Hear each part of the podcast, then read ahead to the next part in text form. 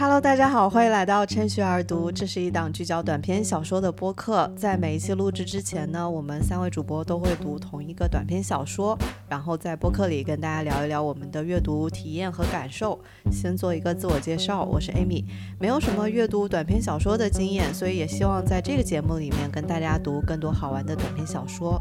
大家好，我是 X 女士，是一位小说创作者。大家好，我是于祖，我是一名普通读者。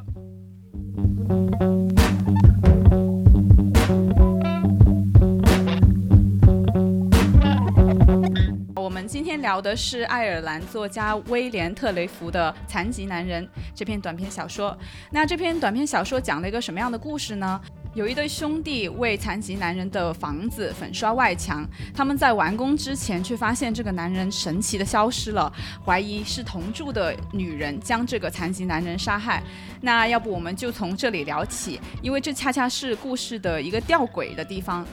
嗯，假如说是正常人遇到这样的一宗你疑似命案的事情，一般的反应应该是怎么样的呢？大家觉得？赶紧报警。对，这个是其中，对，这是 其中一个，就是比较实操性的层面的或者是说要赶紧离开现场，会可能会害怕，对对，他会逃走，对不？又或者有一些，就是如果我们看一些戏，呃，戏剧化比较强的作品，他也可能是呃有好奇心非常强的这样的人物，想去侦探，对，一定要刨根问底，把这个秘密完全揭开，就是他怎么死的，藏在哪里，为什么要杀，可能他会这样帮为。我们这些读者去揭开这个真相，对不对？但是这两个兄弟他在这个小说里面是怎么做的呢？在呃产生了这种怀疑之后，因为他们当时不是从那个人的房子里面出来，就回到了自己的卡车上面，就他们流浪的那那个车，然后他们就好像当做一切如常，他们很希望就是这件事情，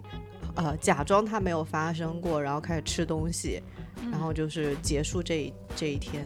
对，呃，他刚刚 Amy 提到的，他们从屋子里出来之前，其实他们有一个绝佳的机会，是去呃进一步的。挖掘这件事情，对，因为他们是为房子粉刷外墙，当时他正好刷到了窗户，他其实那些窗户是打开的，然后他们也也发现了，他们其实可以任跟着任何就通过任何一扇窗户进入到这个屋子里，但是他们都没有进去，反而开始就直接涂那个涂料就开始工作了。嗯，那我觉得他们其实是在跟这件事情整件事情去划清一个界限，就虽然其实在结尾的时候他们也有就是想象这个女人的处境啊。感觉好像他也理解他就是这个女人，就他杀害男人的这样的一个理由，对，嗯，但是他们又并不想被卷进这样的一件事情里面，主要是不想被卷入对。这件事，而且我觉得他们意识到那个女人很恐惧，就是这种恐惧的心情，可能就是看到女人这么恐惧，他们可能也不想再去深究吧，或者回头看一下他们两个是怎样的两个人呢？你说这两个对我刷墙的人，对对对，就因为我们前面没有介绍到，我们可以简单的在这里再回忆一下，他其实是二十多岁的这样的两兄弟。嗯，有一个比较老，有一个比较年轻，有一个比较高，然后老的那个也确实比较高，然后他还有那种少白头，戴眼镜，呃，戴眼镜是年轻的那一个，然后是这样的两个人，然后较年轻的那一个呢，其实也是在后面的情节里面，他发挥比较多侦查的作用的，因为他可能好奇心比较重。嗯，对于这两个人的一种背景，你们呃还记得吗？他们。我觉得他们跟这个女人一样，都是没有家的人。就是我昨天晚上读的时候，才才第一次很清楚的感受到，就是像这个残疾，就这两个兄弟都是吉普赛人，他们从小就是这种颠沛流离的生活，也是要靠自己来呃谋生谋生。对，然后。没有一个固定的家，然后我就觉得其实跟这个住在屋子里头的女人一样，因为女人表面上看上去她是有家的，她是有一个女主人的感觉。对对，表面上吧，起码她有一个就是说有瓦遮头吧，但是事实上她又是这种好像随时就可能会失去，或者说她是有求于人、寄人篱下的那种。对，我的笔记里有你跟你刚刚说那句话一模一样的，就是他们都是没有家的人。伟大的思想总是那么的一致。那在这里面，我主要想针对这两个兄弟去讨论一下的是，那他们作为这样的两个颠沛流离的这样的一个人，两个人他们的一直以来奉行的某种生存的策略或者法则是什么呢？其实蛮有意思的，就在这这一点，好像文章里头专门写。对的，对的，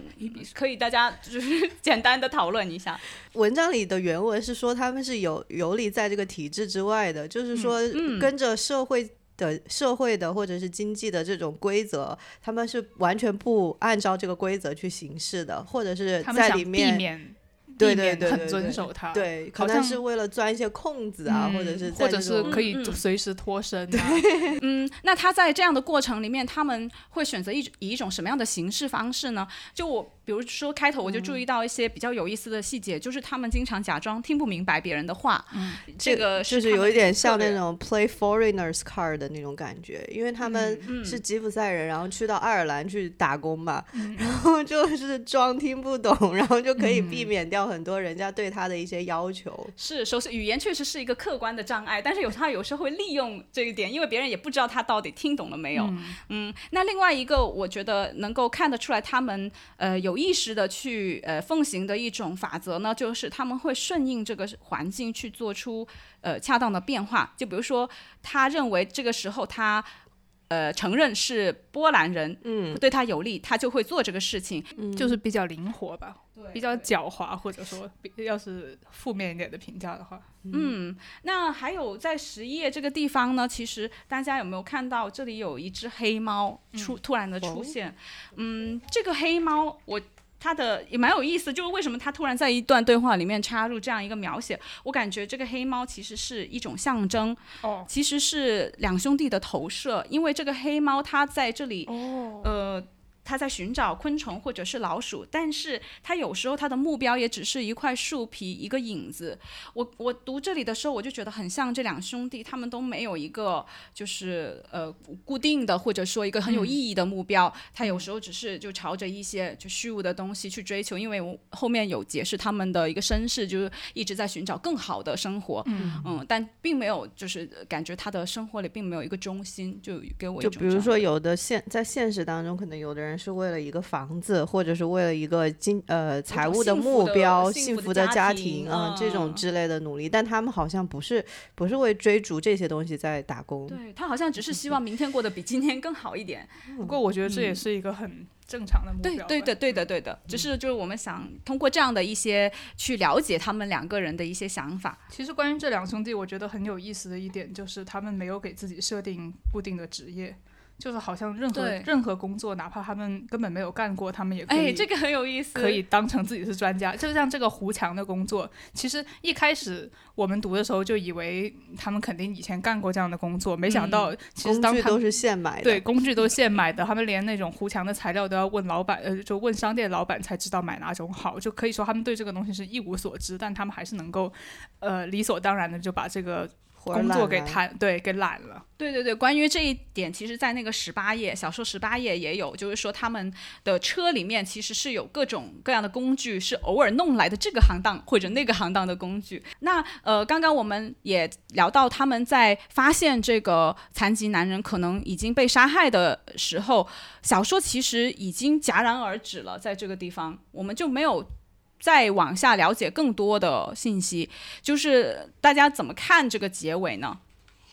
我觉得，因为这篇小说它的重点不是在于侦探，就是告诉大家一个呃杀人事件的真相，或者是探究说为什么会杀人啊这些动机，而是在去写这几个人物他们之间的关系。他前面用了大量的笔墨去铺排和去铺垫吧。就是这几个人，他们分别是什么样的身世？他们是怎么样产生在这个故事里面产生这种联系？怎么样在这个家里发生，或者在一些其他的场景发生一些故事？所以我觉得他没有最后很重点的去写这个人死这个杀人事件本身。嗯嗯嗯。如果结合这两兄弟的这种生存的状态，其实我感觉他们也是在一个永不停歇的旅途里面，然后在这个残疾男人家看到的这一切。和发生的这一切都只是他其中一个一一个周期的一个结束，他马上就会踏上另外一个旅途，然后去从事别的职业，然后可能又会发生新的故事。对，但是他都会离开这个地方。小说的最后一句就在说这个：明天他们将继续上路流浪。嗯，对我很喜欢那个结尾。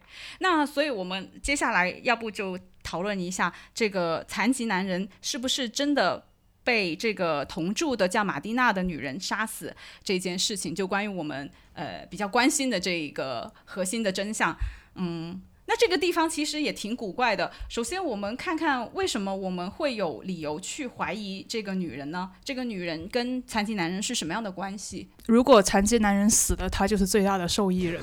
嗯，在他们两个之间是存在利益关系的。其实本身他呃，他们两个是表兄表弟，远房亲戚，远房亲戚，但是就可能有表哥。他好像有表哥平辈的这样的一种关系吧。他们在这里这个房子里，其实只是一种搭伙生活，并不是有实质的婚姻关系或者是情感关系的。一一方面是残疾男人他天生就有残疾，所以他需要一个人照顾。然后另外一方面，这个女人呃三十多岁离婚了之后，就呃她也没有固定的工作，然后也没有。呃，也没有家，也没有经济来源，所以就，所以在亲戚的建议下，他们俩就这样子互相帮助。嗯，你可以其实从小说里头可以看到，这个女人的所有的钱都是残疾男人给她的。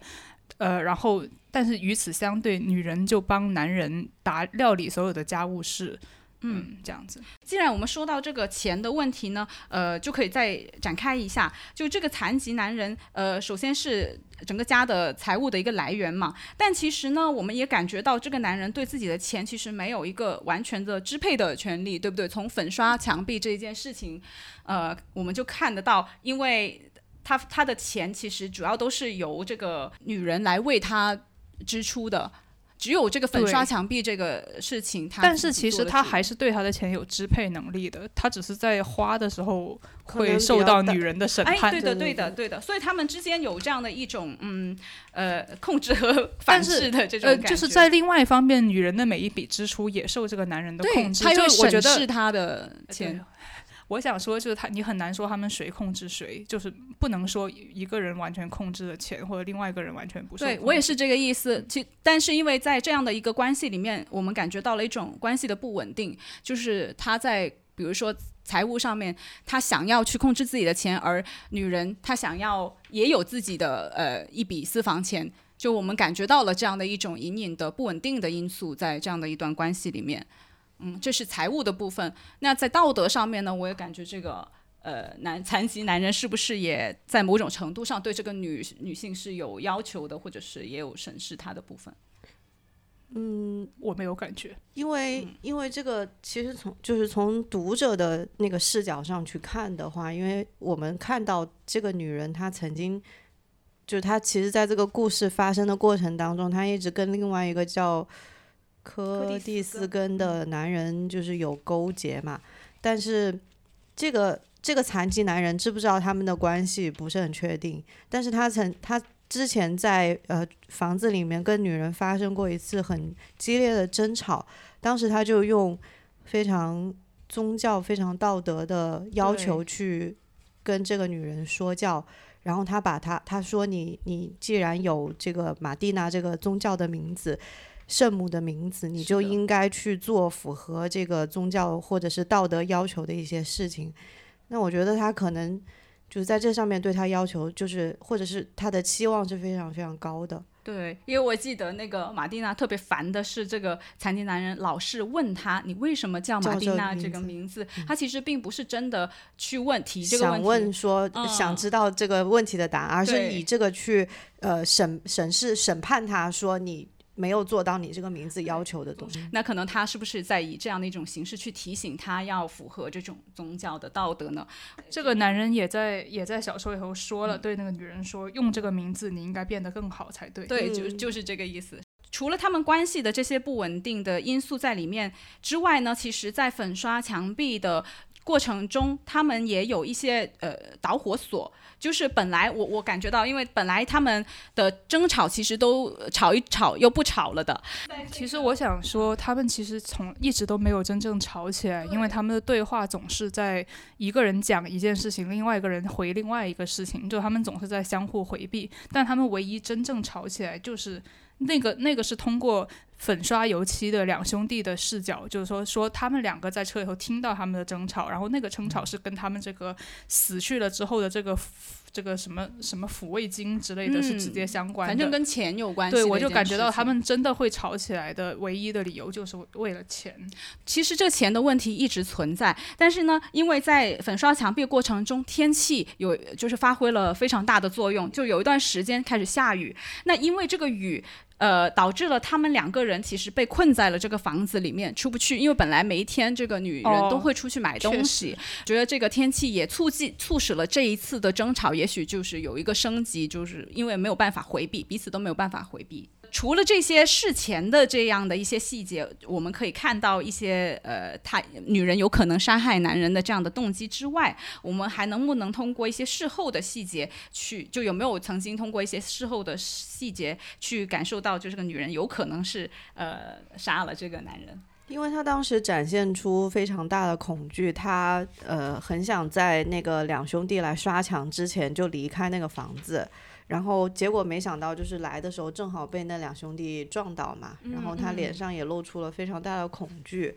所以就引起了粉刷匠的怀疑，嗯，就是对有这样比较。奇怪的一些表现，对女人甚至就感觉好像不想跟这两个人说话，就是打照面，所以我们就会可能觉得他是不是确实做了一些亏心的事情，所以而且就是，嗯，本来那个两兄弟都没有问起说那个男人怎么样，但是那个女人她自动提起了，在另外一个房间里，嗯，就好像有一点心虚的那种感觉。但是其实即使这样子，我们还是不能够确定这个男人到底是被就是蓄意杀死的，还是说比如说意外意外死掉的。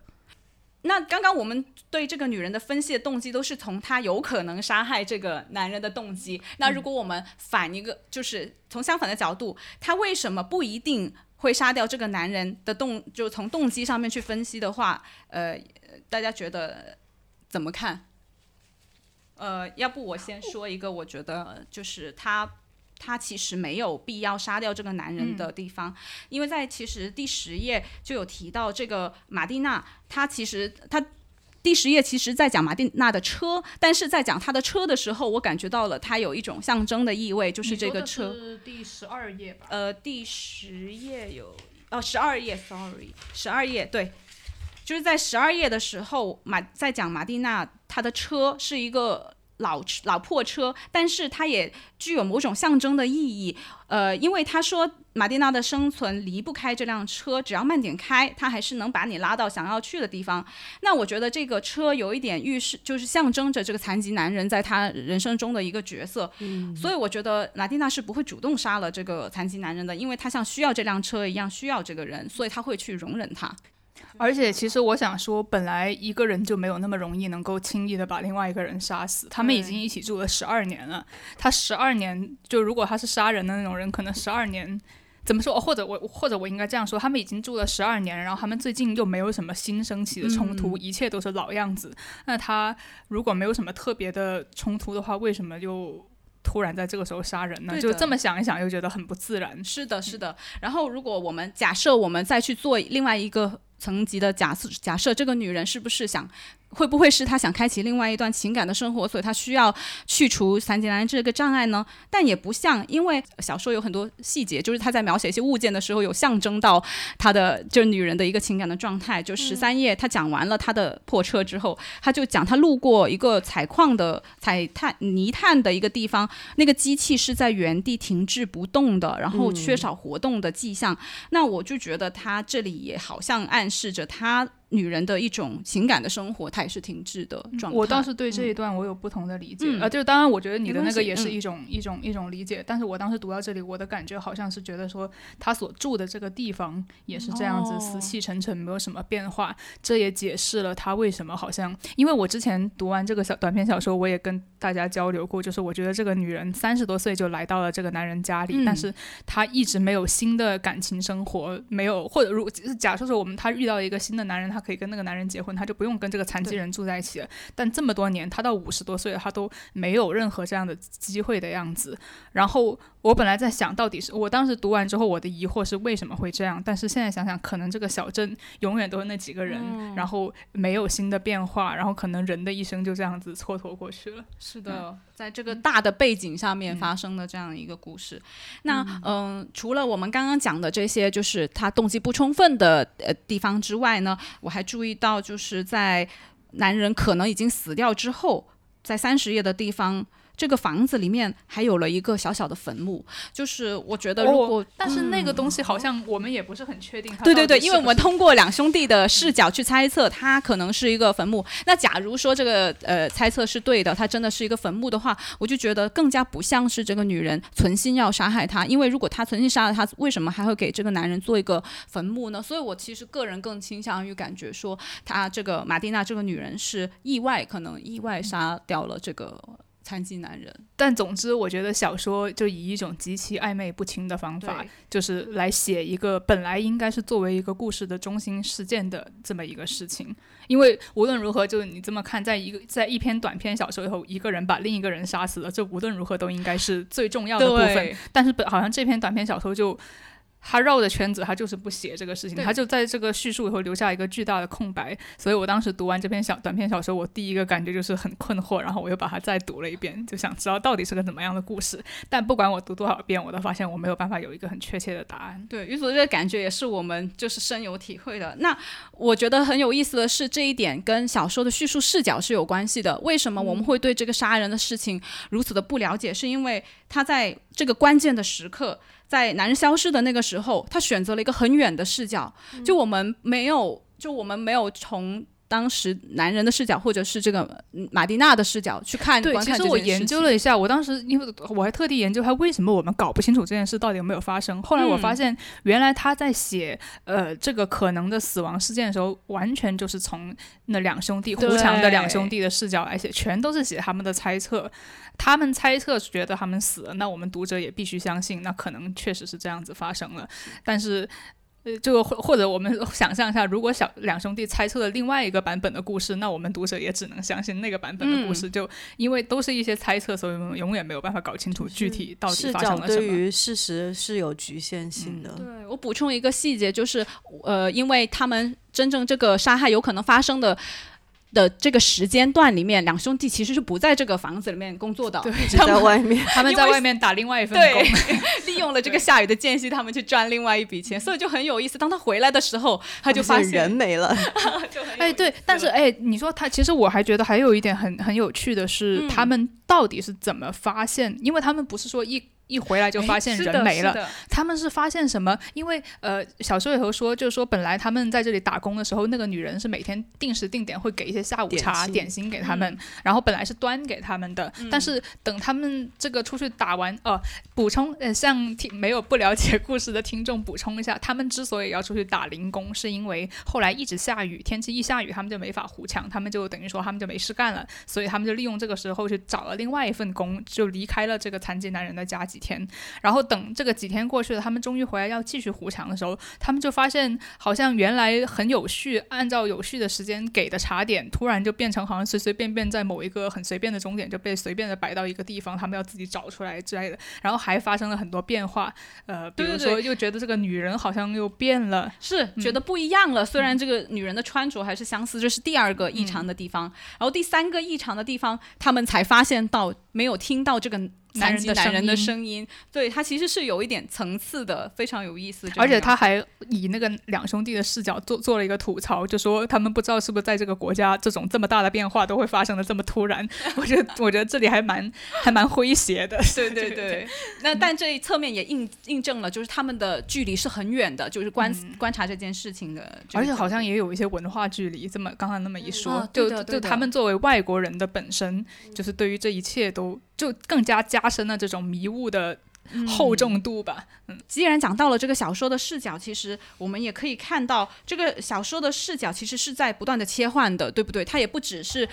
呃以一以贯之的用这个两兄弟的视角，他是跟马蒂娜的视角是做一个好像交替的轮换的这样的一个呃，但是没有从残疾男人本身的视角，对对吧？哎，这个是的，是的，这个也是我们我很想跟大家去讨论的一件事情。那呃，或者我们就来看看这个小说里面提到的残疾男人，因为既然他是小说标题。呃，提到的这样一个角色，也是故事中一个核心的角色。那我们其实对这个男人到底有多少的了解呢？爱喝酒，嗯。呃，而且我觉得他挺孤独的。首先是因为他呃行动不便，他就没有办法自己出门，然后他必须要马蒂娜过呃，就说帮助他。但是马蒂娜很多年都懒得去做这件事情了。我后来读这个故事，我注意到其实他并不是说因为他找人来粉刷外墙这件事情，并不是因为他真的说哪天突然想起来我这个外墙呃旧了要粉刷，而是因为这两兄弟呃敲门。就是敲门想找活干，然后他好像可能就很久没有人来敲门，他就打开了，然后热情的招待他们进来，还一起喝酒。嗯，我觉得这个残疾男人他。首先，在处境上面就跟马蒂娜和这两兄弟有一定的就是相似的地方，就是他都没有，就是他好像都处在，他们都处在这个社会的比较边缘的一个位置，然后他们也没有跟其他人建立起那种很深刻的没有什么社会联系。对对，在社会上面确实是。对，那两兄弟也是，他们就一直在流浪而已。但是他内心是孤独的，然后他会因为就是想要跟外面有连接，所以他请两兄弟来粉刷墙壁，他并不是真的有这样的一个实质的。需要，所以让我感觉到他的内心又跟。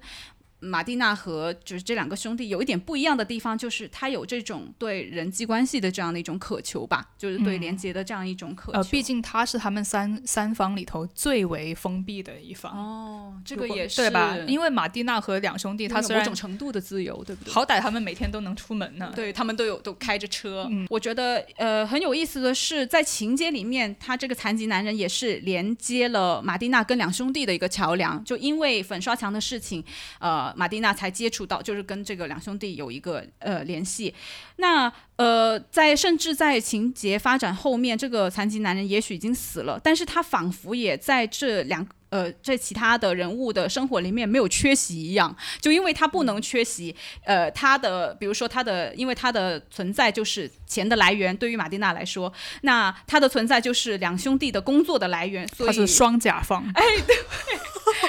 但是呢，用比较文雅的话说呢，我觉得这个甲方有什么不文雅的？换一个方式说呢，我觉得这个残疾男人的存在是给呃马蒂娜和两兄弟都提供了一个容身之地，经济上的，在生存意义上面的，因为他提供了钱。不过这个残疾男人在在社会人的眼里好像已经死了，就是对于跟他没有任何金钱关系的人来说，他其实就是一个呃活着就跟死了一样，就毫无毫无存在感的人。毕竟他从来也不出家门嘛。小说中三个人物的出场，我觉得都非常的有特点。然后残疾男人的出场，就是在小说的一开头，他就是。嗯，在一个谈谈价钱、谈判的这样的一个场景里，他是一个就是主动去推进这个谈判的这样的一个人，他也是提出要求、发号司令的人。因为我觉得这个跟他腿脚不便这一件事情是有联系的，因为他身体上面受束缚，所以言语是他唯一的。哦，对，也可以说是最大的一种，就是跟人产生连接的一种方呃一种工具吧。嗯，刚刚 Amy 跟我说，残疾男人让他想起了他的一个亲戚，你要不要分享？简单分享一下，就是。他让我想到了那种，他经常会在饭，就是大家在大家族一起吃饭的时候，他自己整点小酒喝，然后他也他也不会喝喝很多，然后他也不怎么说话，他可能喝了酒之后会说一些更多的话，而且他并不是，就他在那个他们家里面也是属于那个拿权的人，他也是呃，就是经济上是最最。挣的最多的人，所以他实际上是可以去掌控这个整个家的这样的一个里里外外的事情的这样的一个人，但他很少说话，他只在那种他自己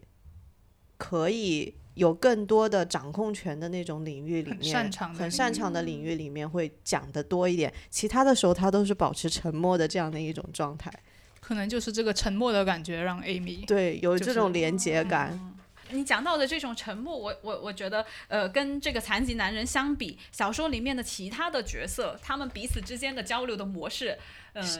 就感觉就感觉其他人讲话都是很很快速的，很一下子就可以把一个事情就是给他倒腾出来的这种感觉，但是这个。这个残疾男人感觉就是他，好像说话也慢慢的，然后在那里自自己在那边嘟嘟囔囔、唠唠叨叨的这种，然后话也前言不搭后语的这种感觉，他跟其他人讲的就并不是一件事情的这种感觉。而且其实他那种讲话风格，我觉得我们可以就是稍微讲一段、展示一段就可以。举一个例子，就比如说十五页的有一段对话，就是呃，当时马蒂娜回家，然后发现他呃找了几个人来粉刷墙，然后他就其实没有完全搞。搞清楚到底怎么一回事，他就问那个残疾男人，呃，就说：“哎，这路上有一辆蓝色小货车。”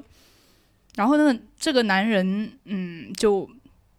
他的回答是：“我可不在乎那是什么颜色。”然后女人就继续说：“一辆蓝色小货车在小路上。”然后这个男人就说：“清单你拿了吗？” 就是，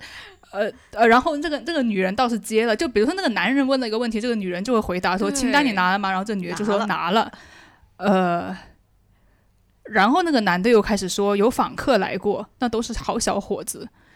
呃之类的。就我就感觉他们的这种这种，他我刚刚说的是一个例子，但是我觉得这样子的对话在这个小说里头比比皆是。就是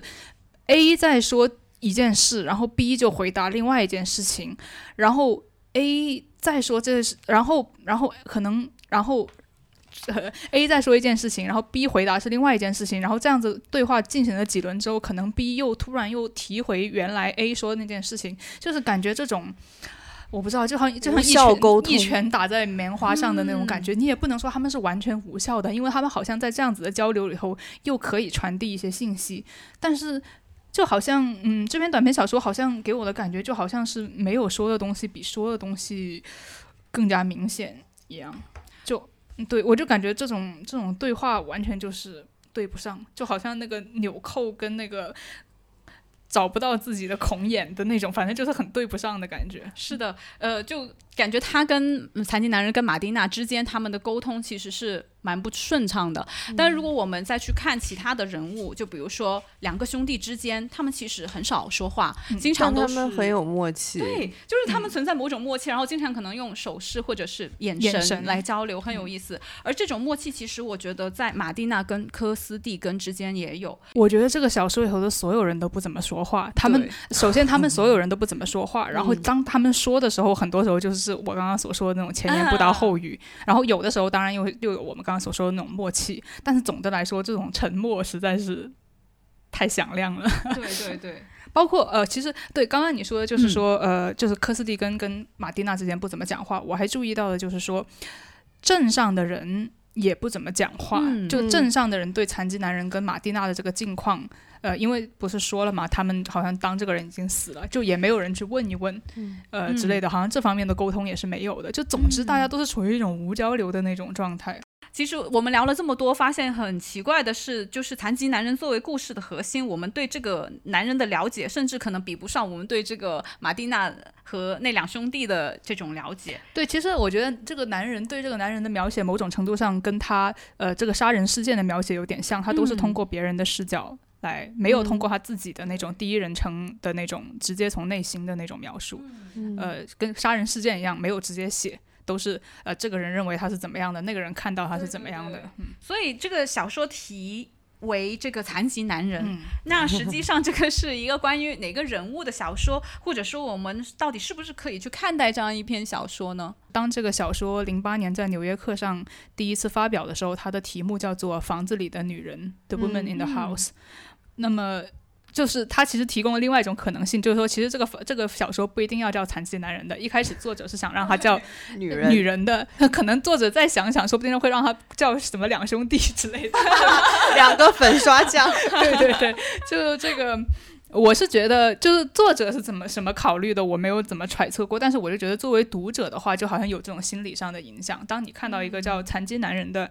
短篇小说，自主的想去说这个小说是不是就写的是一个男人？读的时候，你肯定就把你的重点，就特别是第一次的时候，你就看着这个男人，就想知道他发生了什么事情。但如果是房子里头的女人的话，那可能你第一次读，你就会更加关注马蒂娜的故事。我就觉得从这个会引导你，对，从这种心理上的影响还挺有趣的。但是我不知道 X 女士从创作者的角度来看，你会不会有对他这种题目的更改有没有什么猜测？我觉得很有道理，可能是可能是编辑让改的。没有没有没有，我觉得这个这个修改看起来好像无所谓，就是它可以叫这个也可以叫那个。但是当你改了之后，你引导你的关注的重点变化之后，其实你的阅读体验是不一样的。因为我们一直也是因为站在这个两兄弟和马蒂娜的视角，我们对残疾男人是一个比较远的距离，那就仿佛我们读者是游离在这个故事的边缘的，嗯就是我们。就像生活在这些社会边缘，然后几乎被人遗忘的人物一样，就可能对于这个事情的呃感受就更加能够感同身受，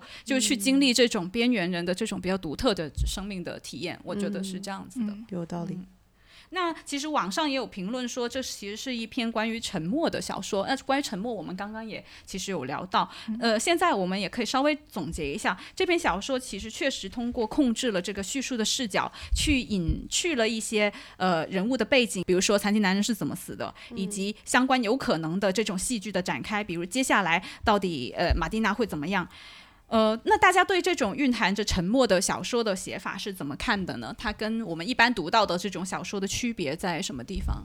我觉得首先可能它的那个对话的部分就不是特别的多，然后他会通过一些就是描写性的，对于不管是就是他他，而且他甚至就是叙述叙述性的东西都非常的少，他很多东西都是有那种比较。第三视角的或者比较客观的一种方式在进行，就即便是他在某个人物的视角出发去写，他也是有限受限的。我觉得那个视角，对受限的视角。嗯，还有我就会觉得说啊，这个小说的对话看上去很很什么，但是也太难写了吧？就是就是你想象你怎么样去写这种人和人之间沟通的呃失败。呃，或者说是牛头不对马嘴，比如说什么，一个人说我告诉过你这名字的由来了，另外一个人说你告诉我过我太多事情了，第一个人就说现在好好睡觉吧，第二个人就说 牧场牧场的租金收了没有？就是你知道，就是忽然之间就就是完了，对，就完全就是这种乱七八糟的对话，但是你又不完不，我想我猜想作者肯定又不能完全乱写，因为。呃，就是你还是要让这个故事继续嘛，但反正我就觉得这个对话也太难写了吧，就是我的感觉。是的，是的，这是从对话的角度，因为之前 X 女士跟我交流过，她说就作为创作者，她觉得小说的对话很难写，因为这篇是 X 女士找的嘛，我就在想她是不是在看人家怎么样写对话呢？我就觉得啊，这 这对话也太难写了，偷师成功了吗？其实我我我觉得对话难写是指那种传统意义上 make sense，就是他们互相能够沟通的，能够交流信息的这。这种对话很难写。那在这个呃特雷弗的小说里面，其实我觉得看到了对话或者说小说写法的另外一种可能吧，就是他未必要写这种呃完全可以传达东西的对话，通过对话来告诉你，他其实恰恰是通过这种对话不 make sense 的部分，就是不合理的部分，然后或者是没有说的部分来传达这个故事。这也是我对这个故事的感觉，就是说，与其说他写了什么，还不如你要看他没有写什么东西，这样回避的东西，他没有写的对话。呃，没有写的回答，然后没有写的谋杀细节，就是这些东西好像比真正写的东西更加吸引人。但是其实我觉得读者在阅读的时候，他其实是会自动去根据，对对对，根据读者的那个逻辑去自动的补全那些对话。比如说他问他说：“你租金收了吗？”然后读者就会很下意识的觉觉得下一句就是收了，所以他会在信息里面会 get 到说啊，这个东西是租金是收了的。但是我觉得微妙之处就在于每个人读到一样东西，它构建的是不一样。哪怕是你同一个人，你在不同的年代，你经历了不同的事情，读它，你的理解可能就不一样。然后这样子就会，对，这样子就会让整个文本会变得丰富起来。对，会很能激发想象力吧。没错。说到这种回避，我觉得如果假如我们以呃这个两兄弟的话来来来解释为什么要回避，他其实文小说里面有提到呃。两兄弟他们经常回避一些问题的原因，未必是因为他们不擅长或者是不知道，真的不知道，而是因为这样做呢最简便。哎，我觉得这个很有意思。就假如说他这个是对，也是，如果你这样想，那就那你就这样想吧，那你就这样认为吧，也好，也挺好的。就是一种装傻，对，装傻。对，但我就觉得，如果放在小说写作里面，那何尝我们做做这种留白和沉默的呃的写法，也是一种简便的方法？我觉得不知道怎么写，所以就不写了。对，但他做的很高明，我觉得特雷弗这一篇。那其实从这里我我也感觉到，他其实特雷弗是一种极简的写作，就是他用很简洁的，就是最低的这种叙述来来传达这个故事。啊，我也觉得就给人感觉就是他，呃，barely，呃。仅就刚好写了足够的东西，呃，他再少写一句，你可能就 get 不到，但他也一句没有多写，就是给人这种感觉。是的，是的。所以这个勉强让你拼凑起这个故事的全貌，然后你也不是很确定你到底拼凑出来那个东西到底是不是作者所想。他没有让你有那种非常确信的部分，就一切就好像在一个迷雾里头，然后会变化的，在边界上面应该是。对对，你就站在这个故事的边，远远的看着这些人做了一些什么，然后你就嗯。自己你就会有很多想法，对，就需要一些脑补。那我们今天就聊到这里。那我们下一次会读什么篇目呢？呃，我们下下个月会一起读马来西亚作家李子书的《国北边陲》，应该是叫这个名字。国北边陲。那大家期待我们下一期的小说之旅。然后我们今天就聊到这里喽。好，下次见，拜拜。在人间漂流，在人间漂流，在人间漂流，在人间漂流，在人间漂流，在人间。